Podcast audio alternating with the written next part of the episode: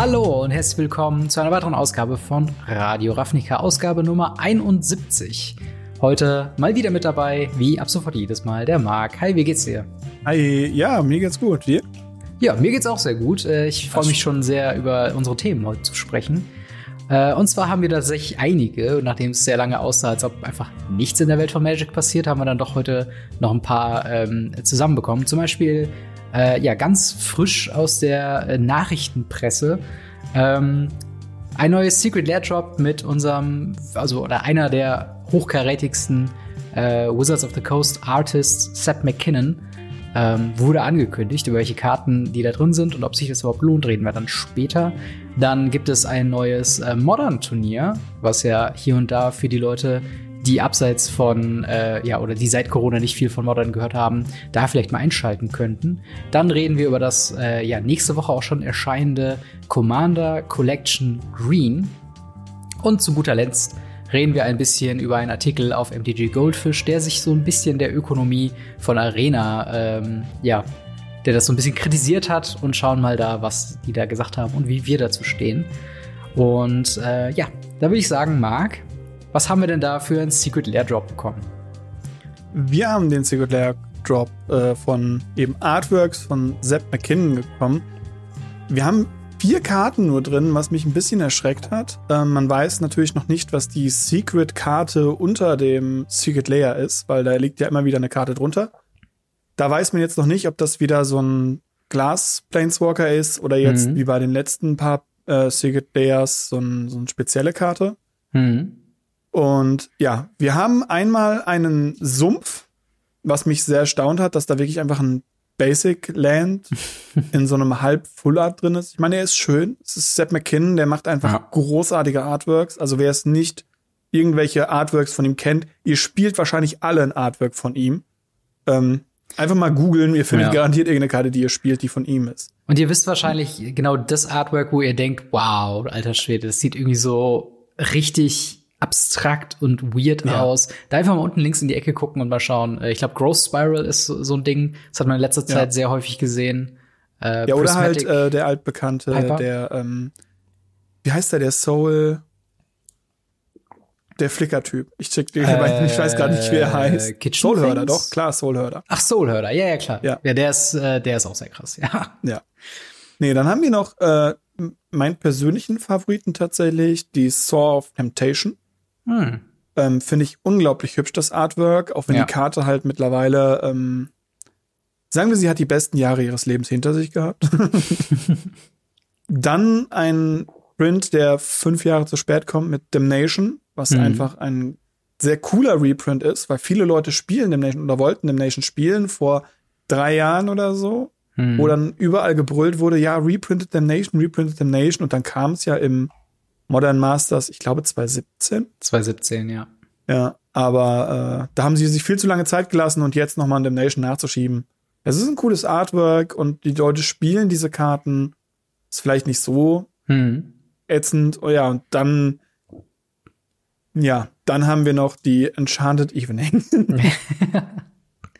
genau. Äh, Eine sehr abstruse Karte. Ja, das ist auch direkt das erste, was mir da ähm, bei diesem bei diesem Secret Lair Drop irgendwie aufgefallen ist. Die Auswahl ist schon etwas random. Also es ist jetzt mm. nichts, wo man sagt, okay, da ist ein gemeinsames Theme hinter. Es sind alles Sachen, wo vorher Seppikin kein Artwork zugestellt hat. Und ähm, also was ich dir auf jeden Fall zustimmen würde, ist äh, ja jedes Artwork, was da drin ist, sieht absolut herrlich aus. Auch das Damnation mit diesen grotesken äh, Wahlkreaturen, dessen Zähne irgendwie so aussehen wie Menschen und es sieht ganz, ganz großartig aus. Ja. Ähm, auch der Full Art Swamp. Ähm, also entweder ist das jetzt so ein Gimmick, was sie jetzt, also es wird ja wieder Teil von einer Super Drop sein, also es wird jetzt ja, genau, äh, sehr das, viele. Da wollte ich gleich zu kommen. Ach so, ja, Entschuldigung. Ähm, ja, gar kein Problem. Also es ist ja also, jetzt auch eh raus. ja, genau. Es wäre auch tatsächlich äh, sehr interessant, wenn die jetzt sagen, okay, es gibt fünf Secret Lair Drops äh, und in jedem ist dann quasi ein anderes Basic Land von einem anderen Künstler drin. Ähm, ja, die Frage ist, ob das jetzt äh, dieser super, super Layer Drop ist, der auch ähm, die Bob Ross Artworks drin hat. Oh, ja, stimmt. Weil eigentlich müsste das im selben Atemzug genannt werden. Und damit haben wir aber auch schon das zweite Secret Layer, die von einer Quelle geleakten Mhm. Fünf, Secret, äh, fünf oder sechs Secret Layers, die jetzt kommen werden in diesem Super Drop. Und es kann ja auch sein, je nachdem, dass bis dass die Folge rauskommt, auch noch mehr Secret Layer Drops gedroppt wurden. Ja, das auf jeden Fall. Also ich gehe mal davon aus, dass es jetzt rapide, wenn es halt wieder so ein super Drop Bundle ist, ähm, wie es halt das erste Secret Lair war, wo man direkt alle zusammen in einem Schwung äh, kaufen konnte Ja. ähm, für einen speziellen Preis. Ich denke mal, dann werden die jetzt in den nächsten Tagen. Ja, dieses Mal ist es so gestaffelt, dass man äh, einen gewissen Zeitraum hat, um ein Secret Layer zu holen. Dann kommt das Mhm. nächste, dann das nächste, dann das nächste, dann das nächste. Und am Ende kann man noch einmal ein gesamtes dann holen. Mhm. Ähm, es ist aber, zumindest habe ich noch nichts dazu gefunden, was als Boni obendrauf war. Das letzte Ja. Mal gab es ja, glaube ich, ein Fetchland oder so obendrauf. Stimmt, also, ja. Schon Also- cool. Weiß nicht, ob es dieses Mal auch wieder einen Bonus gibt. Genau. Äh, ja, das ist halt, das ist halt die Frage. Also ich kann mich auch erinnern bei diesem Secret Lair ähm, Ultimate Edition Fetchländer. Da wurde ja, glaube ich, auch gesagt, dass äh, in den kommenden Secret Lair ähm, die teilweise als Bonuskarten mit dazulegen. Was den Wert von diesem Set und von den Karten auf jeden Fall nochmal deutlich in die Höhe treibt. Weil, wenn wir uns die Karten angucken, Saw of Temptation ist eine witzige Karte, also eine vier Mana 2-2 fliegende Kreatur, die eine andere Kreatur äh, klaut, solange sie auf dem Battlefield ist von einem Gegner. Äh, dann Damnation, der vier Mana Wrath, nur nicht wie Wrath of God in Weiß, sondern halt eben in Schwarz mit Doppelschwarz. Äh, ja. Ja. Enchanted Evening macht alle Permanenten zu Enchantments in addition to its other types für fünf Mana mit zwei, ähm, ja, Azorius äh, Dual äh, Mana Sachen und halt Ja, Hybrid-Mana, genau. Genau, Hybrid-Mana, so heißt es. Ähm, und dann halt ein, ein Basic Land. Das ist jetzt mit Ausnahme von Damnation nicht so der Oberburner, muss man sagen, vom Wert. Also es ist jetzt nicht, wo man sagt, okay, da macht ihr dickes, dickes Plus. Äh, aber wenn da jetzt natürlich noch ein Fetchland dabei ist, noch irgendwie so ein Stomping Ground oder sonst irgendwas, dann reden wir natürlich noch mal über was ganz anderes. Dann ist das natürlich Domingo Ground ist das Schockland. Du meinst Verdammt. Wooded Foothills.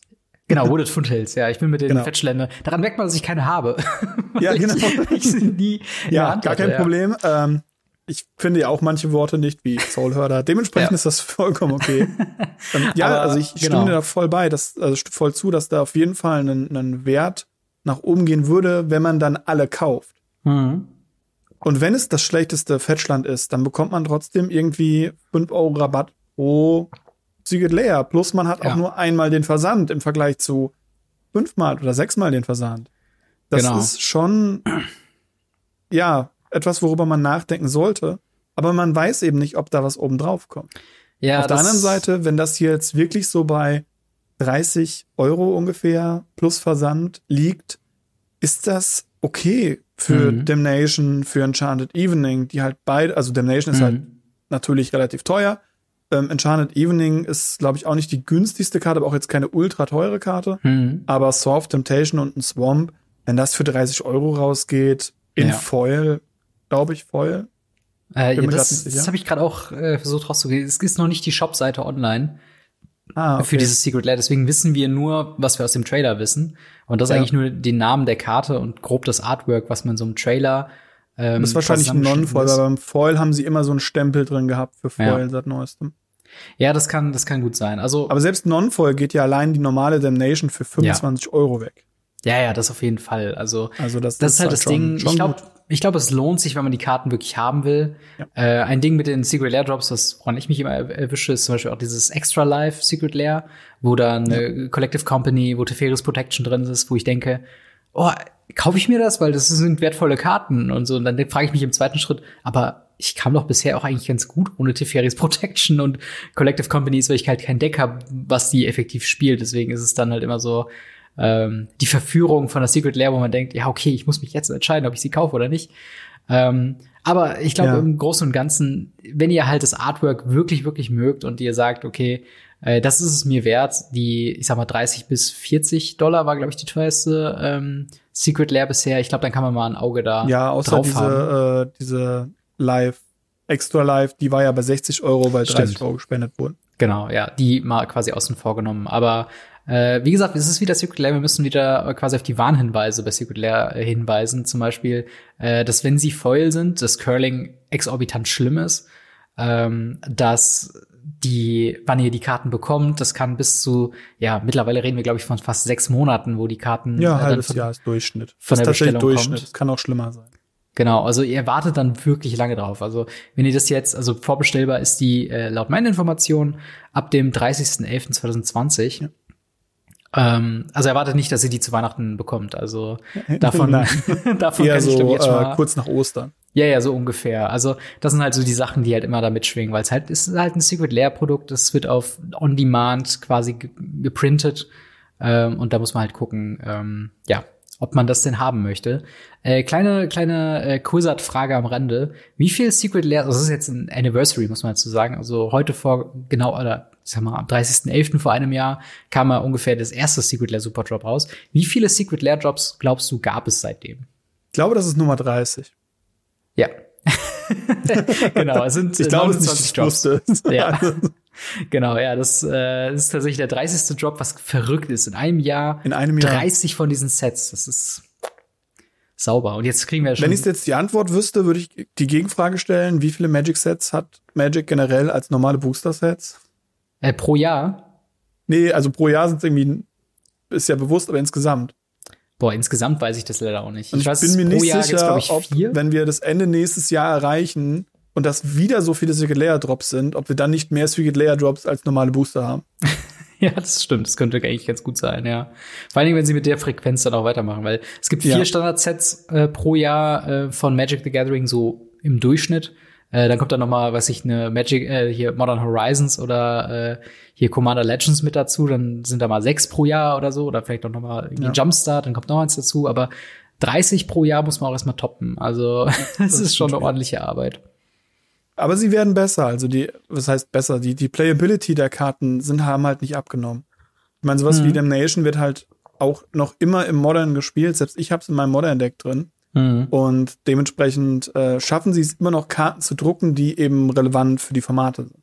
Ja, ja, das stimmt auf jeden Fall. Also, ähm, wie gesagt, greift gerne zu, wenn ihr, also erstmal eine Frage an dich, würdest du es dir holen?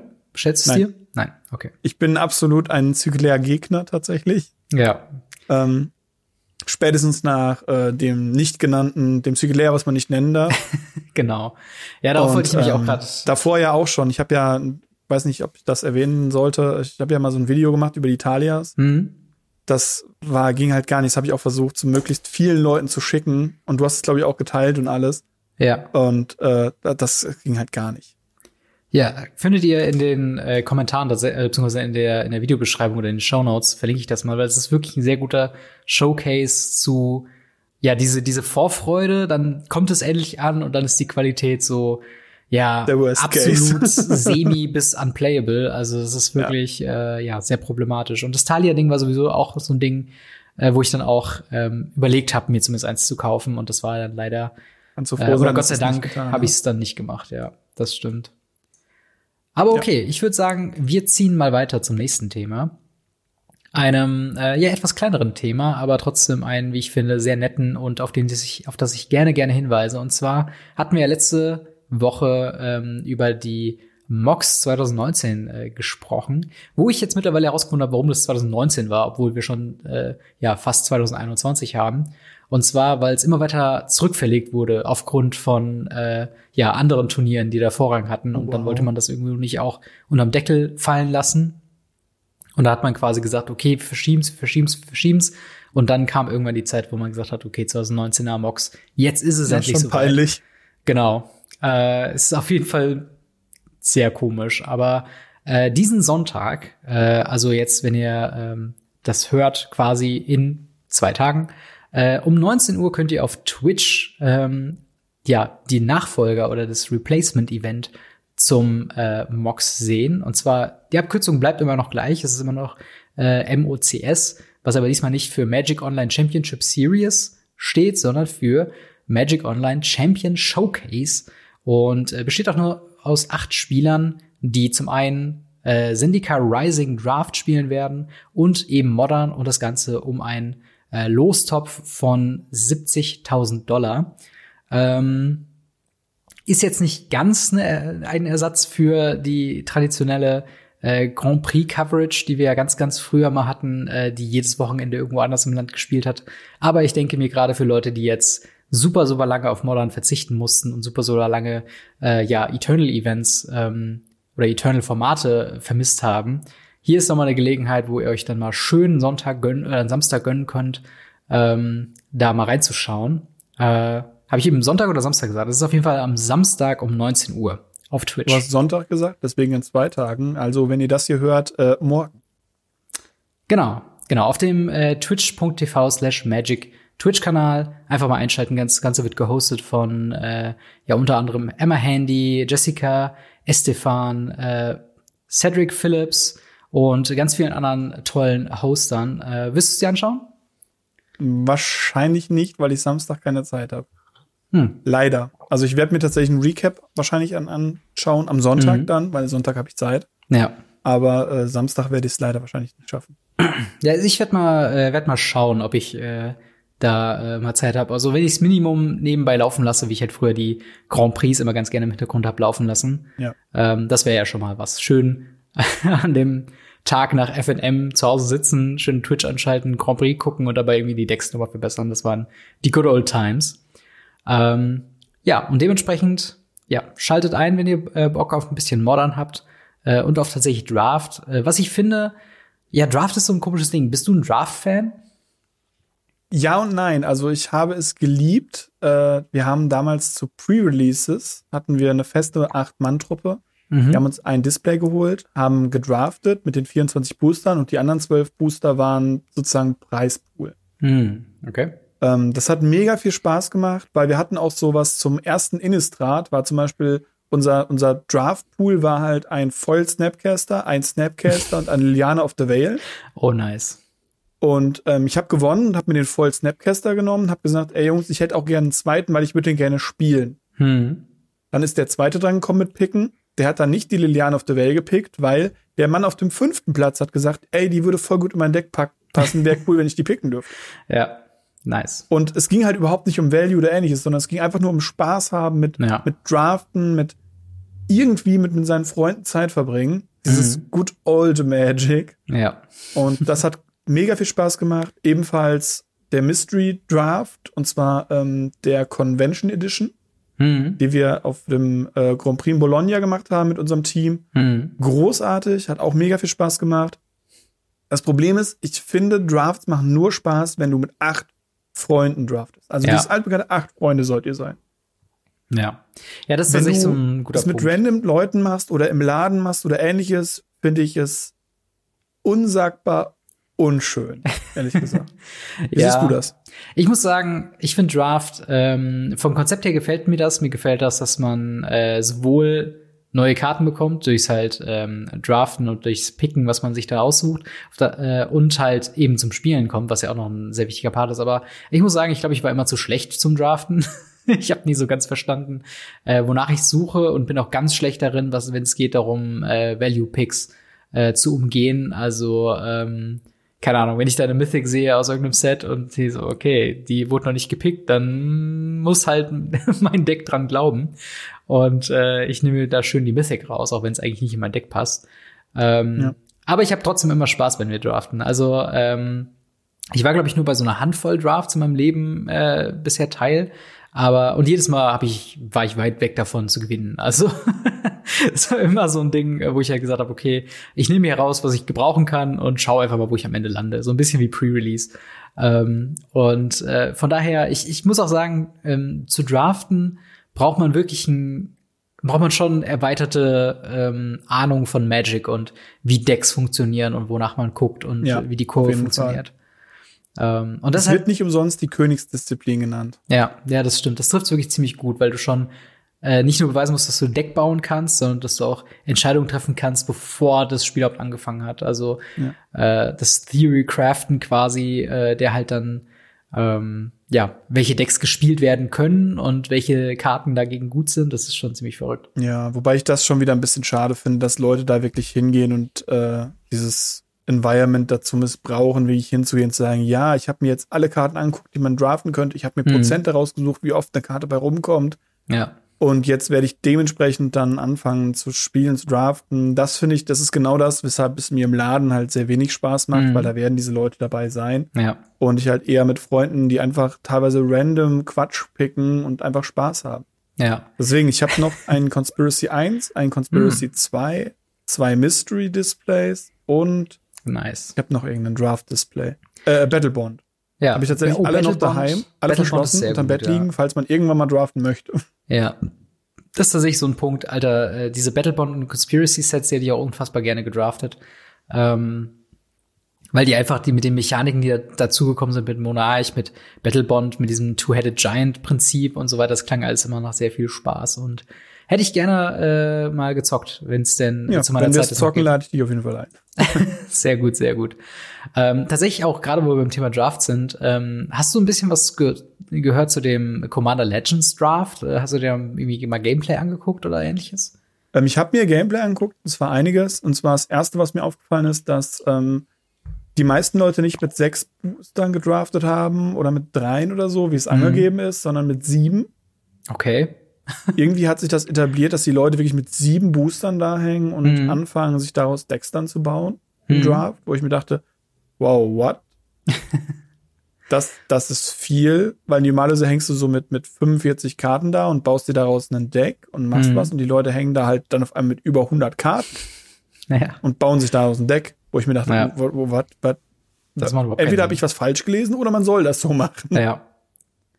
Ja, das ist, äh, das ist interessant. Ich habe ein bisschen äh, so Livestreams geguckt auf äh, Magic Online und alter Schwede, also das scheint ja das grindigste, äh, weiß nicht, kalter Krieg-Modus von Magic the Gathering auf dem, auf dem Feld zu sein, weil alle Leute zum einen halt äh, durch die Commander, äh, das dadurch, dass man 60 Kartendecks hat und halt äh, doppelpickt, kam es äh, den, den Streamern und den äh, Content Creatern dann sehr häufig dazu, dass sie, äh, sie haben zum Beispiel gesagt, ja, ich will jetzt Elfen spielen äh, und ich, ich drafte jetzt quasi mir Elfenkarten.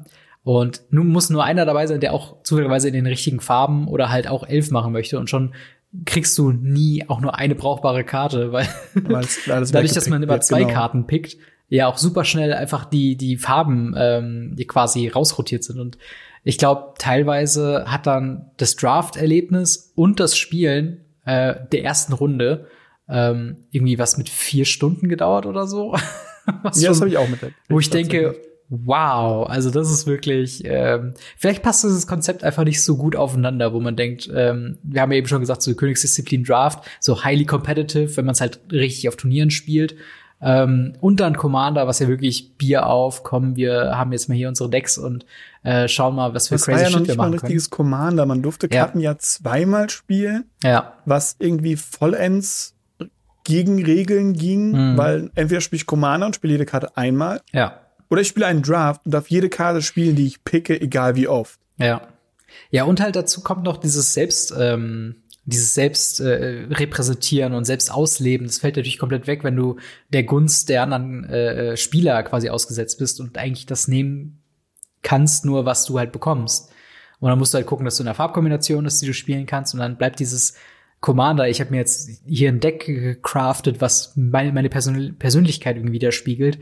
Das bleibt dann halt so ein bisschen aus. Und das ist halt dann irgendwie was, wo ich äh, gedacht habe, okay, Commander Legends als Set und was das für Commander quasi hinzugefügt habt, super. Ähm, mit ein paar Ausnahmen.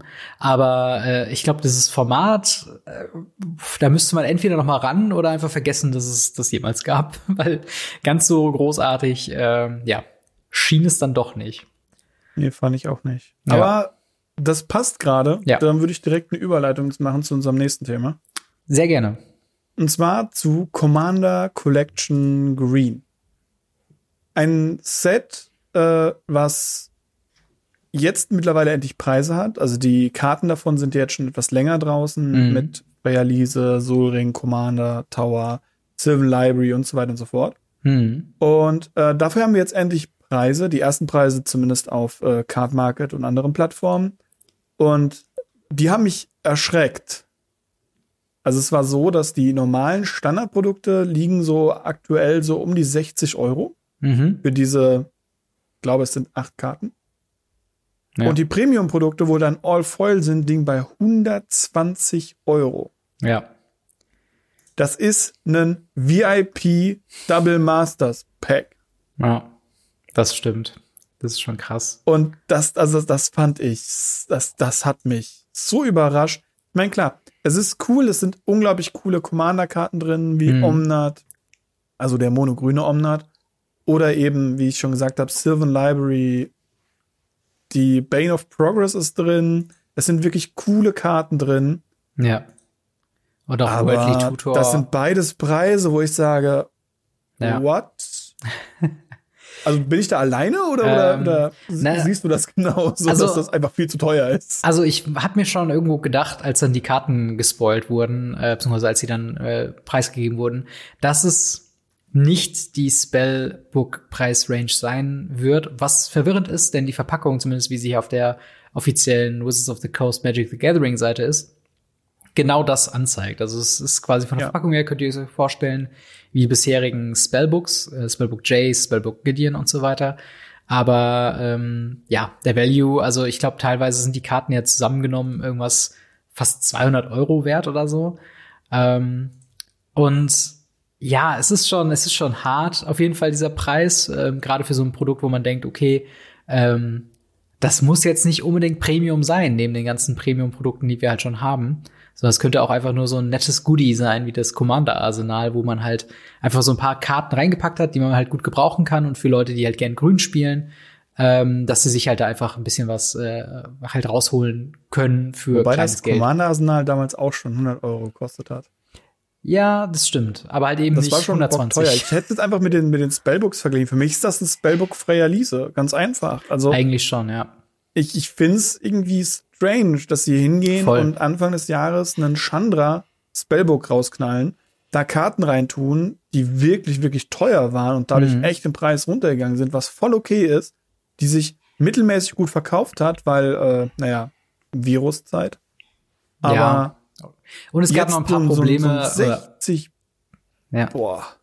ja, das ist schon hart. Also ich muss tatsächlich sagen, wegen dem äh, Spellbook Chandra, ich fand das teilweise ein bisschen lazy designt. Also die Kartenauswahl war schon ganz gut. Aber sowas wie Cathartic Reunion ohne neues Artwork oder äh, Young Pyromancer ohne neues Artwork, das war halt so ein bisschen, da war das Spellbook Gideon schon geiler.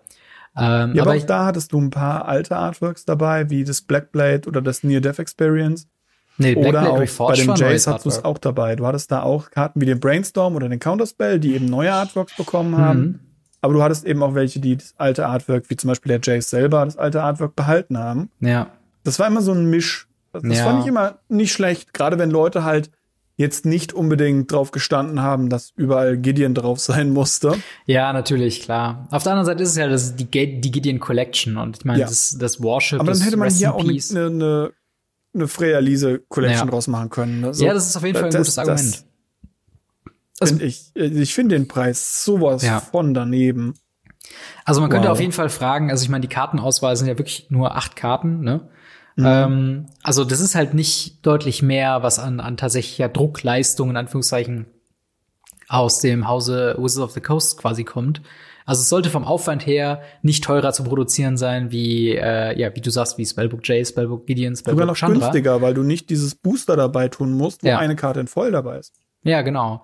Und Also theoretisch müsste es günstiger sein wie ein äh. Theoretisch, aber jetzt haben wir halt natürlich wieder diesen Punkt, den wir auch bei Secret Lair Drops immer sehr gut beobachten können, ist, Ja. dass ähm, ja Wizards of the Coast die Sachen gerne so preist, wie es halt wie es halt gerade so sich am Secondary Mark orientiert. Und das war halt auch das, was ich meine mit dem, als ich die Karten schon gesehen habe und wie viel Wert da drin steckt, ähm, wird das, glaube ich, eben nicht so ein Spellbook, leider. Also ich hätte es mir auch lieber als Spellbook gewünscht, tatsächlich. Ähm, aber äh, einfach bei der Auswahl wahrscheinlich, vermutlich war mir das schon irgendwie klar, dass es das halt eben nichts ist. Und ich muss mal ganz kurz sagen, ich weiß nicht, ob wir das schon im Podcast auch besprochen haben damals, aber teilweise auch komische Entscheidungen, also Command Tower und Soul Ring. Ich kann verstehen, warum sie es gemacht haben. Auf der anderen Seite sind das genau die zwei Karten, die in jeder Precon äh, mittlerweile drin ist. Und klar, Soul Ring hat immer noch in, also auch Special Artwork Soul Ring wird immer noch seinen Preis wert sein. Command Tower auch. Genauso Command Tower, aber sind jetzt nicht Karten, die grün schreien. also gerade Nein, überhaupt nicht. Und vor allem nicht Leute, die nach Mono-Grün Commander geschrien haben, ja, die jetzt unbedingt sagen, ich möchte auch einen grünen Solring haben. Ja, soweit ich Also weiß. wenn ich ein, ein Special Artwork Soul Ring haben will, dann bitte den von Magic Fest. Ja, zum ganz Beispiel. einfach. Oder halt den, äh, äh, die Masterpiece-Geschichte äh, Oh ja, von Kaladesh. Äh, vor allen Dingen, das Ding ist halt gerade grüner, also gerade grün, gerade grün ist ja die beste Farbe zum Rampen, auch in Commander. Und ich glaube, das ist sogar noch die Farbe, die am ehesten auf dem Soul Ring im Deck verzichten könnte, wenn sie Und auch auf den Command Tower. Genau, und genauso auf dem Command Tower. Also, das ist äh, eine, eine weirde Entscheidung. Ähm, aber ja, die Preise, ähm, das ist halt auf jeden Fall schon krass. Also, das wird so ein Ding sein. Ähm, fragt mal bei eurem Local Game Store nach, wie teuer das da sein wird, wenn es denn kommt. Äh, meine Wenn es Informationen. überhaupt Leute so viele haben. Also es ist tatsächlich so, da kann ich wieder ein bisschen Insider-Informationen droppen. Leute bekommen nicht viele von diesen Premium Ja, äh, Produ Produktionen davon. Also es ist nicht so, dass in irgendein Laden hingehen kann und sagen kann, ich hätte gern 5000 Premium, also die All-Foil-Versionen, sondern Mhm. die sind tatsächlich auch sehr hart, ja, man könnte fast schon sagen limitiert, gerade die Premium, also die Ja. All-Foil-Version. ja, die gehen ja Könnte nur an WPN. Die gehen ja nur an WPN Premium Stores laut der äh, Webseite quasi. Ja, nee, nicht ganz. Oh, okay, komisch. Aber äh, da wird auf jeden Fall hier ausge, äh, ausgewiesen, dass wenn ihr quasi eine haben könnt, ihr in diesen Stores quasi nachfragen Ja. könnt. Ähm, Genau. Sonst halt Local Game Store. Der Release-Tag hier auf der Website ist der 4. Dezember. Checkt das, wie gesagt, mit dem Local Game Store nochmal ab, äh, ob die Lieferung dann noch pünktlich kommt. Da haben wir ja gerade mit Commander Legends so ein bisschen Erfahrung, dass das ein bisschen später auch mal sein kann. Oh ja. Ähm, also da einfach mal gegenchecken, wenn ihr daran grundsätzlich interessiert seid. Ähm, ist das denn was für dich und für welchen Preis würdest du es dir denn holen? Äh, tatsächlich wäre es etwas für mich äh, zum Verschenken. Ich würde das Hm. Ding auseinandernehmen, weil ich kenne jemanden, der äh, sehr gut Omnath als Commander gespielt hat. Hm. Ich kenne jemanden, der seit Ewigkeiten eine Sylvan Library braucht, aber zu geizig ist, sich eine zu holen. Ja. Und wenn ich das Produkt für, keine Ahnung, 30 Euro bekommen hätte und Mhm. das komplett aufgeteilt hätte, dann hätte ich daraus wahrscheinlich ein Weihnachtsgeschenk für ein paar Leute gemacht. Ja, ja, das stimmt. Dafür, ich habe tatsächlich dieses Spellbook Jace habe ich damals verschenkt an einen äh, Kollegen, der mit mir Magic angefangen hat. Ähm, und äh, die, die machen sich sehr gut als Geschenke, aber die Karten auch an sich, ähm, die haben ja auch alles äh, samt, glaube ich, neues Artwork teilweise bekommen. Ich glaube, dieses Mal sind es alle ein neues Artwork tatsächlich, ja. Ja, und die machen sich auf jeden Fall auch super als Geschenke. Ja, genau. Ähm. Also das hätte ich einfach verteilt und äh, ich habe mir das auch schon so ein bisschen zurechtgelegt, wo ich gedacht habe, ja, vielleicht gebe ich auch 50 oder 60 Euro aus und kaufe mir die, die Premium-Edition, weil das ja auch cooler ist zum Verschenken. Hm. Ähm, ja, ja. Aber nicht lassen für wir die das, 120 lassen wir das. Es, ist- es zerreißt mir nur das Herz. Lass uns lieber Ja. weitergehen. Genau, wir gehen mal weiter. Äh, und wo wir gerade bei ähm, ja zu teuer, zu Ja. wenig, zu alles ist, ähm, gehen wir mal zu Magic Arena. Ähm, vom Standpunkt her habt ihr vielleicht schon rausgehört, dass ähm, ja wir beide jetzt nicht die größten Magic Arena Fans sind. Ich spiel's ab und zu mal, ähm, wenn mir mal irgendwie danach ist, aber mir ist tatsächlich die meiste Zeit ehrlich gesagt nicht danach. Also äh, jede andere Art von Magic Arena, äh, jede Art andere Art Magic the Gathering zu spielen, ist dann eher, eher was für mich. Ähm, und das Ganze wird jetzt noch ein bisschen oder rein finanziell gesprochen, gibt es da einen sehr äh, interessanten Artikel von MTG Goldfish, geschrieben von Saffron Olive, ähm, den man ja auch äh, in der Community äh, in Amerika zumindest äh, auch schon kennt. Und ihm ist, ist das so ein bisschen aufgefallen, dass ähm, ja Magic Arena verdammt teuer ist. Äh, was jetzt natürlich keine Überraschung ist, aber er kam tatsächlich für das Jahr 2020, er hat zusammengerechnet, was er als Content Creator und damit halt auch als jemanden, den man als Whale bezeichnen würde, ausgegeben hat und er kam auf 1700 Eu- äh, Dollar pro Jahr, ähm, was schon mal echt eine Hausnummer ist. Also für ein grundsätzlich Free-to-Play-Game ähm, ist das schon mal echt eine ganze Menge Holz. Äh, und er hat das halt quasi so gerechnet, dass er quasi für jedes Standard-Set hat er ähm, 100 Dollar in virtuelle Booster gesteckt, weil es gibt ja keine andere Art und Weise an Karten zu kommen, außer halt Wildcards, die man sich erspielen kann und die man aber auch äh, quasi sich durch Booster quasi ankaufen kann auch. Und ähm, gerade problematisch wird's für ihn bei so Zusatzprodukten wie Color Dash Remastered oder Amonkhet Remastered oder Jumpstart, ähm, wo er im Falle von Color Dash Remastered 150 Dollar bisher ausgegeben hat auf Magic Arena für Booster und ähm, hat damit es nur geschafft, ein Drittel der Mythics aus dem Set zu ergattern. Also ähm, auch wirklich alle Mythic Wildkarten äh, ausgegeben, die in den Boostern drin waren, die er noch so hatte und kam auf ein Drittel der Mythics, was schon echt eine fette, fette Hausnummer ist, wie ich finde. Ähm, und das quasi mal weitergerechnet, um quasi Zugriff auf alle Mythics äh, aus Kaladesh Remaster zu kommen, müsste er fast 400 Dollar ausgeben. Äh, Im Artikel wird da noch mal ein bisschen rumgerechnet und er meinte dann, okay, um Playsets von denselben Karten Paper zu kaufen, wäre bei 240 Do äh, Dollar, was immer noch nicht wenig ist. Und auf Magic Online, da musste ich echt lachen, als ich es gelesen habe, 17 Dollar.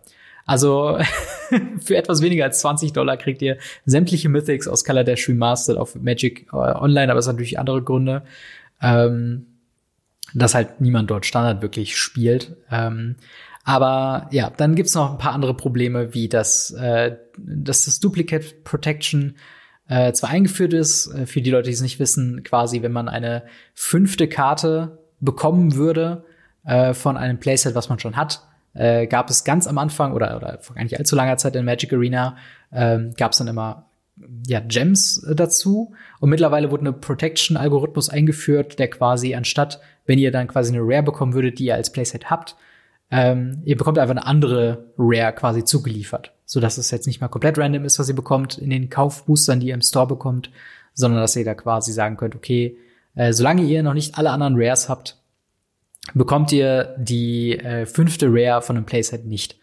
Ähm, ja. Und das hat bisher eigentlich immer ganz gut funktioniert. Jetzt wird halt langsam problematisch mit den Karten, die dann äh, ein weiteres Mal in, in den Klienten kommt, wie zum Beispiel bei äh, Rishka Pima Renegade, der in Jumpstart war und jetzt halt wieder in Re äh, Kaladesh Remastered dazu kommt. Ähm, was immer noch heißt, okay, Seth from Olive müsste jetzt immer noch alle anderen Rares im Playset haben, bevor er in den Booster äh, die äh, Rishka bekommt.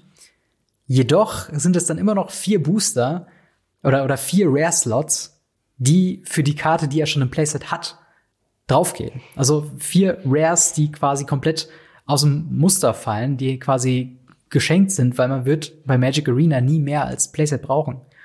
Ähm, und das ist halt dann immer so ein, so ein Problem, dass es halt so super teuer wird. Und äh, er rechnet das in dem Artikel noch sehr schön hervor. Und gerade die jetzt in den letzten zwei Monaten ähm, rausgekommenen drei Zusatzprodukte, die nicht an Sta äh, Standardsets gebunden waren, äh, also Jumpstart, Amonkhet Remastered, letzten Monat und diesen Monat dann Color Dash Remastered, sind zwar schön zu haben, aber halt auch eben sehr teuer, weil sie halt äh, nicht in dem normalen Cycle mit ähm, ja, mit den, mit den anderen Rewards mit dazugekommen ist, weil die normalen Rewards, Booster, sind ja alles Standardsets. So, ähm, long story short, es ist verdammt, verdammt teuer, äh, Arena zu zocken. Und ähm, jetzt kommt natürlich noch ein paar Faktoren dazu, die das alles wieder relativieren. Ähm, zum einen ist MTG Goldfish und Saffron Olive äh, sind natürlich Content Creator, die sechs bis 16 Decks die Woche brauchen und spielen wollen. Und wenn sie halt eben auf äh, Arena Historic oder Standard spielen wollen, brauchen sie halt diese Karten früher oder später sowieso. Deswegen ist es ein sinnvoller Gedanke zu sagen, okay, ich hole mir irgendwie das ganze Set, wenn es irgendwie rentabel ist. Und ähm, das trifft also nicht auf jeden Spieler zu. Also ich persönlich habe gar keine Ambition, meine Arena quasi komplett voll aufzufüllen mit Karten, ähm, weil ja ich sehe da keinen Gewinn drin, und man kann ja die Karten, die man nicht braucht, nicht irgendwie dusten oder verkaufen oder sonst irgendwas, wie man es bei Magic Online oder halt eben in Paper machen kann, wenn man halt eine fünfte Karte dazu bekommt. Ähm, oder in fast allen anderen Online-Kartenspielen. Ja. genau. Und es gibt aber auch keine bessere Möglichkeit, an die Karten ranzukommen. Man kann keine Wildcards kaufen für, sagen wir mal, irgendwie, was nicht, fünf, fünf Euro oder was für eine, für eine Mythic Wildcard oder so. Ähm, sowas gibt's halt alles nicht. Und Magic Online hat dazu halt noch ein System, was natürlich von extern kommt, aber was halt eben funktioniert im System. Und zwar diese Loan-Programme, wo man quasi Geld in Anzahlungen gibt, sagen wir mal zum Beispiel 250 Dollar, und dann halt jeden äh, Monat, den man diesen Loan quasi vorgibt, eine gewisse Gebühr zahlt und sich halt für die Zeit, wo man diese Gebühr hinterlegt, Decks in dem Klienten einfach von dem Anbieter quasi holen kann. Also Card Hoarder zum Beispiel ist da, glaube ich, Vorreiter auf Magic Online, der quasi, ja, der da quasi sagt, okay, gibt uns 250 Dollar einmalig und du kannst dir für 250 äh, Euro quasi Karten leihen aus unserer Sammlung, so lang wie du willst, äh, mit halt dieser Monatsgebühr, die dazu kommt. ist im Grundsatz eigentlich günstiger. Oder ich mache mal einen ganz anderen Vergleich. Überlegt mal, was ihr euch für 1700 Euro für einen geilen Rechner hin hinstellen könnt. So solche Sachen halt. Also ich finde es halt wirklich krass, diesen Betrag zu sehen für ein Free-to-Play-Game, äh, wo es halt einem nicht so bewusst ist, wie viel Kohle man da eigentlich hinterlassen kann. Und ähm, ja, wie ist deine Meinung dazu? Also du hast das Video dazu, äh, dazu gibt es auch ein YouTube-Video, äh, das haben wir auch verlinkt, ähm, äh, quasi gesehen. Wie siehst du das denn? Ich fand das sehr krass. Ich habe mich erstmal erschreckt. Ich bin dann erstmal auf äh, MTG Goldfish gegangen und habe geschaut, was äh, mein Lieblings-Legacy-Deck kostet. Ähm, dann ja. habe ich gesehen 800 Dollar und dachte mir, okay, das, was dieser Mann auf Magic Arena in zwei, in einem Jahr ausgegeben hat, davon kann ich mir zweimal mein Lieblings-Legacy-Deck kaufen. Ja. Das fand ich erschreckend, sehr erschreckend. Auf der anderen Seite muss ich sagen, ich bin immer derjenige, der in erster Reihe steht und sagt, Leute, das teuerste Format, was Magic zu bieten hat, ist Standard. Hm. Immer gewesen. Hierbei kommt jetzt noch der besonderste, äh, der besondere Faktor, dass man eben Standard noch mit einem anderen Format gleichsetzt, und zwar Historic, hm. wo man eben diese, diese einzelnen Produkte noch mit reinbringt. Das bedeutet, man darf nicht zurückfallen, was die Standardprodukte angeht, hm. wenn man Standard spielen möchte. Aber wenn man das ganze Magic Arena Erlebnis leben möchte, dann braucht man Historic. Mhm. Ja. Und dann ist es irgendwann unumgänglich, dass man sich Karten entweder craftet, kauft oder eben irgendwie an diese Booster dann rankommt, indem man sie bezahlt. Ja. Ich bin ja schon mal ganz froh irgendwie, dass sie aufgehört haben, diese, diese Sets zu machen, sag ich mal. Mhm. Weil die fand ich auch schon sehr, sehr grenzwertig. Du meinst die Anthologies, diese. Äh, die, genau, die Anthologies. Ja. Die fand ich schon sehr grenzwertig. Vor allem, weil sie da auch schon Karten reingepackt hatten, die eben nicht Pioneer legal sind und teilweise mhm. nicht mal modern legal. Ja. Dementsprechend fand ich es da schon sehr grenzwertig, was sie da gemacht haben, weil sie damit das Format noch seltsamer gemacht haben. Ja, das stimmt. Aber jetzt dieses, dieses, naja, Remastered-Set, was sie jetzt sich angefangen haben, hm. wo man ja wirklich dann anfangen muss und wirklich ein komplettes Set und dann ja nicht nur ein Set, sondern in, in den Color Dash Remastered sind ja zwei Sets in einem. Block. Ja. Die man dann auf einen Schlag nachholen muss. Das ist halt abartig viel. Und wenn man dann noch nicht mal die Booster sich erspielen kann in einem Free-to-Play-Spiel, hm. dann finde ich, stoßen wir an logische Grenzen. Ja. Ja, das stimmt auf jeden Fall. Also, ich finde, ach, es ist halt so ein schwieriger Fall, weil ähm, auf der einen Seite mag ich Kaladesh Remastered unfassbar äh, gerne auf dem Klienten zu haben, einfach nur um halt eben einen Schritt näher an äh, Pioneer zu sein, was ja das nächste, sag ich mal, Hauptformat sein wird, was es halt bei Arena geben wird. Und sie haben es ja schon häufiger auch erwähnt, auch in den State of the Games, dass sie sich immer weiter ranarbeiten an Pioneer. Ähm, und es wird ja auch nächstes Jahr Pioneer Masters geben, ein weiteres Zusatzprodukt, was natürlich dann äh, diese Problematik noch weiter dazu kommt. Aber ich glaube, ein Problem, was man am Anfang von Arena, was wir auch schon im Podcast oft besprochen haben, äh, was jetzt immer dringender und immer dringender wird, ist einfach, dass die Ökonomie ein, ein ganz großes Problem hat. Und zwar ist es einfach, dass es keinen effizienten Weg gibt, sich Karten zu kaufen. Es gibt keine Sache, es gibt nicht wie bei Magic Online einen, einen Modus, wo man sagen kann, okay, dieses Deck, äh, sagen wir mal Legacy Death in Texas, das möchte ich jetzt auf Magic Online spielen. Ich habe diese Deckliste, ich gebe die in den Klienten ein und ich kann mir die äh, traden über die Trade-Sachen über Secondary-Seiten, die dann wie Card Holder die Karten teilweise verleihen, aber auch eben verkaufen. So, und sowas gibt's einfach nicht. Wenn ich jetzt sage, ich baue mir jetzt Historic Mono Black Agro, wo jetzt sehr viele Pieces von dem Pionier-Deck zum Beispiel auch schon jetzt in dem Klienten drin ist, ähm, dann muss ich einfach Booster cracken, bis ich glücklich genug bin, genug Mythic Wildcards zu haben, bis ich glücklich genug bin, dass ich die richtigen Karten irgendwie rausziehe und so mir halt ein Deck zusammen grinden. Also anders kann ich es gar nicht sagen. Also es gibt gar keine Möglichkeit, effizient ein Deck zu bauen. Und das ist einfach ähm, es ist so, geht ein bisschen in die Richtung, könnte man argumentieren, so äh, Magic the Gathering, wie Richard Garfield es wollte, von wegen, jeder hat einfach seine Sammlung und baut aus dieser Sammlung sich Decks. Aber wir wissen halt eben auch, dass es eben nicht Magic the Gathering Realität ist, wie man an Decks rangeht. Also in der Regel guckt ja, man sich vor allem ein Großteil von Magic ist ja eben ein Trading Card Game. genau. Das haben sie Ich kann keine. Karten traden bei Magic Arena. Ich Ja. kann jetzt aber auch keine Karten verkaufen. Ich kann nichts mit diesen Karten machen, Eben. wenn sie aus dem Standard rausrotiert sind und ich sage, ich bin jetzt ein Single-Standardspieler. Ja. Und das ist halt eben das, das Traurige, so gut, also so viele positive Seiten Magic Arena dann auch hat, Ja. äh, im Sinne von halt, äh, es ist ein sehr, sehr gutes Einsteigerprodukt äh, oder Einsteiger äh, um Magic the Gathering an sich zu lernen.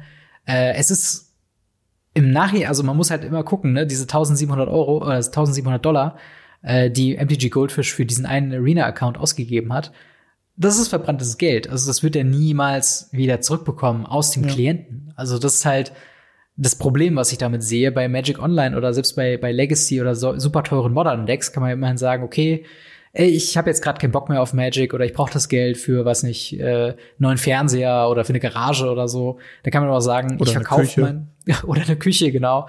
Ähm, man verkauft die Karten oder macht sonst irgendwas mit damit und es ist halt, die Sachen haben immer noch Wert.